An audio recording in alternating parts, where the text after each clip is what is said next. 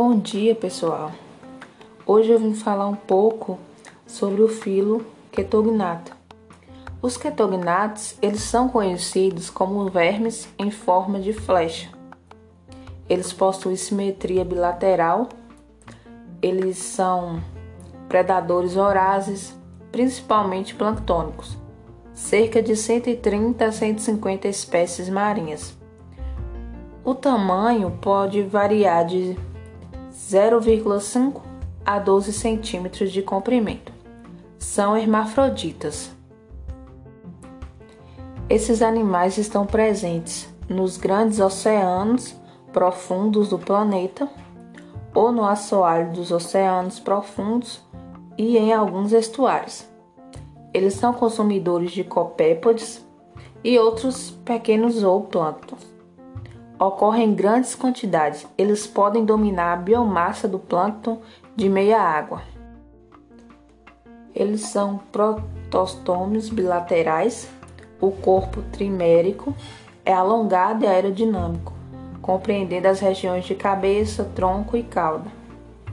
Celoma cefálico único e celoma pareados no tronco e na cauda, separados por septos transversais. A epiderme é predominantemente estratificada. Possui cutícula no lado ventral da cabeça, corpo com nadadeiras lateral e caudal, que são sustentadas por raios que consistem em células epidérmicas alongadas ricas em citoesqueleto. A epiderme não é substituível. A boca desses animais ela é circundada por um conjunto de espinhos de captura longos e móveis. Os dentes, eles são curtos e são usados para capturar presas. A boca é situada no vestíbulo ventral. A dobra anterolateral da parede corporal, ela forma um capuz que é retrátil, que pode envolver os espinhos de captura.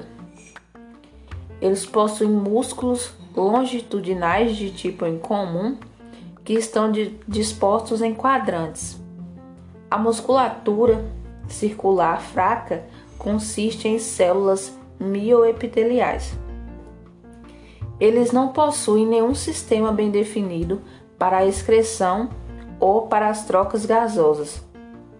O sistema hemal é restrito ao tronco, consistindo em seios perintestinais estreitos e seios maiores no mesentério dorsal e no septo posterior. O tubo digestivo desses animais é completo, ânus ventral na junção cauda-tronco.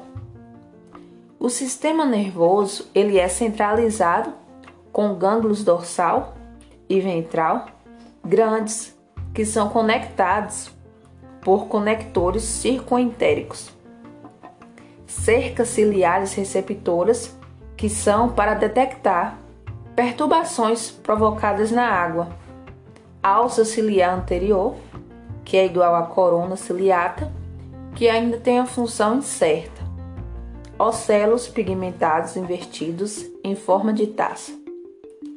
Esses animais eles são hermafroditas, com fecundação interna e desenvolvimento direto. Clivagem igual, holobástica e possivelmente espiral modificada mesoderme cavidades corporais formadas por enterocelia. Embora o blastóporo indique a extremidade posterior do corpo, tanto a boca quanto o ânus formam-se secundariamente, logo depois do fechamento do blastóporo. Esses animais, eles são estritamente marinhos, carnívoros, predadores, predominantemente planctônicos mas existem algumas espécies que são bentônicas e já são conhecidas. No mínimo, duas espécies são de água profundas. Essas espécies elas são bioluminescentes que liberam partículas luminosas que formam nuvens brilhantes na água.